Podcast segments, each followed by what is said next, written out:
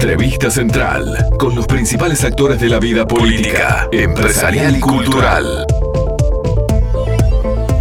Ya nos vamos nuevamente a un contacto telefónico, pero breve historia de con quién vamos a estar hablando, porque desde muy chica supo que quería ser actriz, sus primeras experiencias fueron en comedia musical en Uruguay, luego estudió en Nueva York, estuvo radicada en Miami, su primera formación fue en 10 y más, una academia de comedia musical de Montevideo dirigida por Silvia Ascher y por Patti Kolensky, con quien supe trabajar en Canal 10.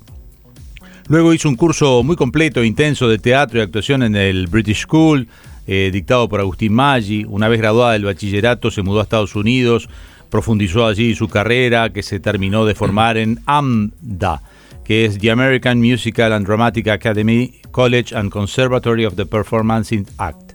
Ella obviamente habla muy bien inglés, que estuvo trabajando en Miami y hoy está en contacto con nosotros Paola Santín. Paola, un gusto que estés con nosotros hoy en Entre Líneas. Hola, el gusto es mío, el gusto es mío. Bueno, ¿dónde estás ahora? ¿Estás este, con planes de, de Uruguay, de Estados Unidos? ¿En qué andas? Estoy en España, en Madrid, eh, completamente del otro lado del mundo. Ah, bien, bien. Sí, eh, elegí este lugar porque, bueno, es una sede donde el cine es muy grande y hablan español. Bien, bien, bien. Bien, perfecto. Pero vos estuviste, yo te entrevisté en Buscadores hace un tiempo. En ese momento estabas en Miami, creo, radicada, ¿no? Exactamente, estaba en una telenovela, haciendo una telenovela para Telemundo. Así es. ¿Cómo te fue allí en esa experiencia? ¿Cómo? Porque es bravo grabar telenovela, hay que grabar todos los días, mucho horario, ¿no? Es, es bravísimo, sí, pero es muy divertido y no tiene nada que ver con lo que es el cine o una serie para la televisión. La telenovela es de a tres cámaras y va todo muy rápido porque son un millón de capítulos. Y la verdad es que estuvo increíble y me encanta, pero lo que estoy haciendo ahora me gusta un poquito más. ¿Qué estás haciendo ahora? ¿Estás en España? Eso ya nos dijiste. ¿Y en qué andás? Bueno, yo me vine a España eh, empezando un máster en interpretación lo terminé el año pasado, este año entregué la tesis y en medio de todo eso me empecé a hacer casting y bueno, fui contratada para unos capítulos pilotos, para algunas series, para una web serie que tuvo tres temporadas que habla sobre la concientización LGBT, sobre la discriminación, la, la, ¿no? la la homofobia, la xenofobia, eh, la salud mental, que ahora en noviembre se estrena la tercera temporada en una plataforma que bueno fue financiado por el Ayuntamiento de Madrid. O sea que si es plataforma la podemos ver desde aquí. ¿Qué, ¿Cómo te conectas a eso? Sí, eh, bueno, en este momento la plataforma está de baja porque la están renovando, pero es jaderplay.com, eh, que es de la bueno de la productora con la que hago los proyectos, que se escribe T J A T e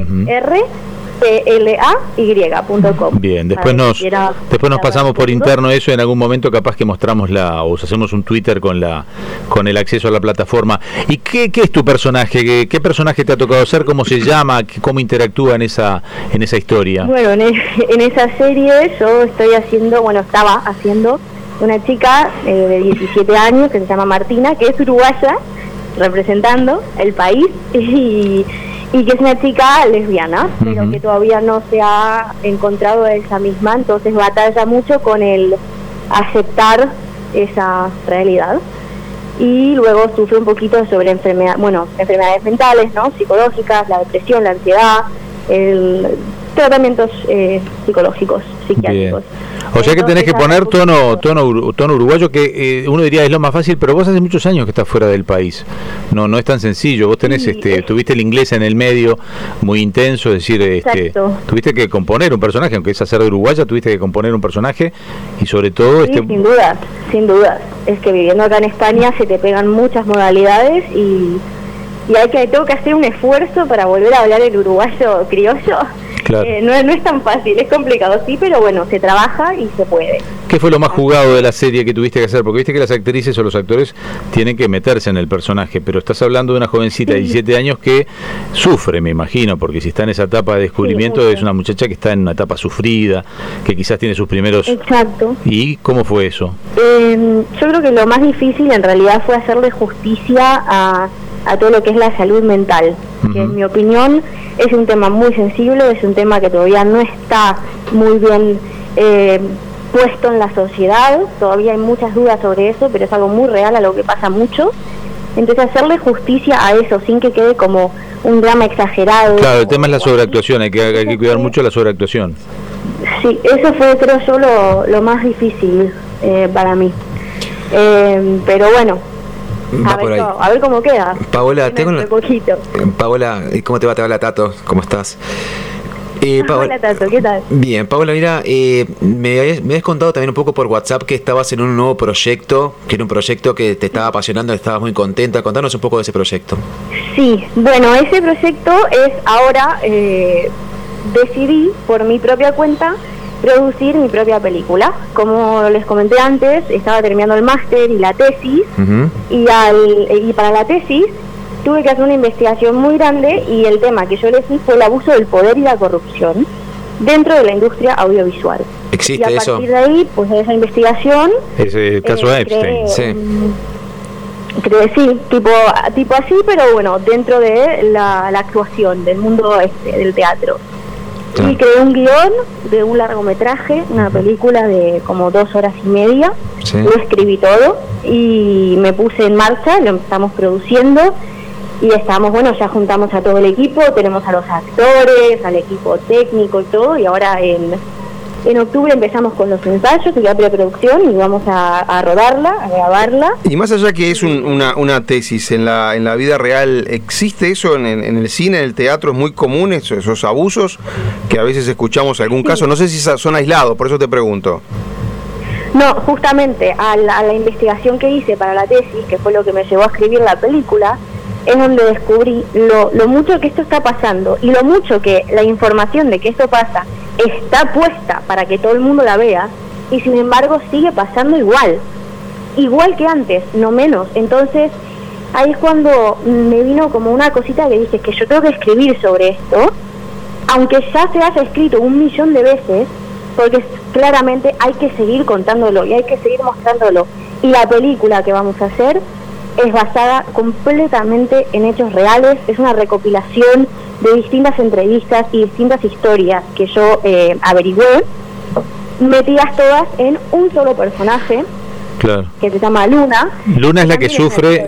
Porque también voy a actuarlo. Claro, Luna es la que sufre esos abusos.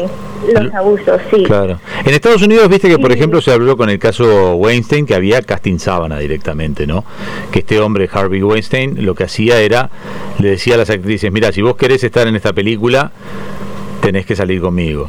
Este, o, bueno, no sé si tan directo, pero en algunos casos. Eso, eso, eso es lo que, lo que hablo mucho yo dentro de la película, que no hay solamente un tipo de abuso del poder, sino que hay distintos métodos y bueno, es como una ayuda también a, poder reconocerlos, porque tenés ese que es el directo, el hola, eh, te ofrezco este papel o este rol, este personaje a cambio de algo sexual, eh, o tenés otros que te manipulan desde, desde aprovecharse de tu inocencia y, vos, y ellos están en un lugar de poder, pues aprovechan eso para manipularte con sus palabras y ni te das cuenta. Y también hay otro, por ejemplo, que es por ser famosos, se creen impunes de cualquier cosa que les pueda pasar o, decir porque como tienen dinero y fama, pueden con todo.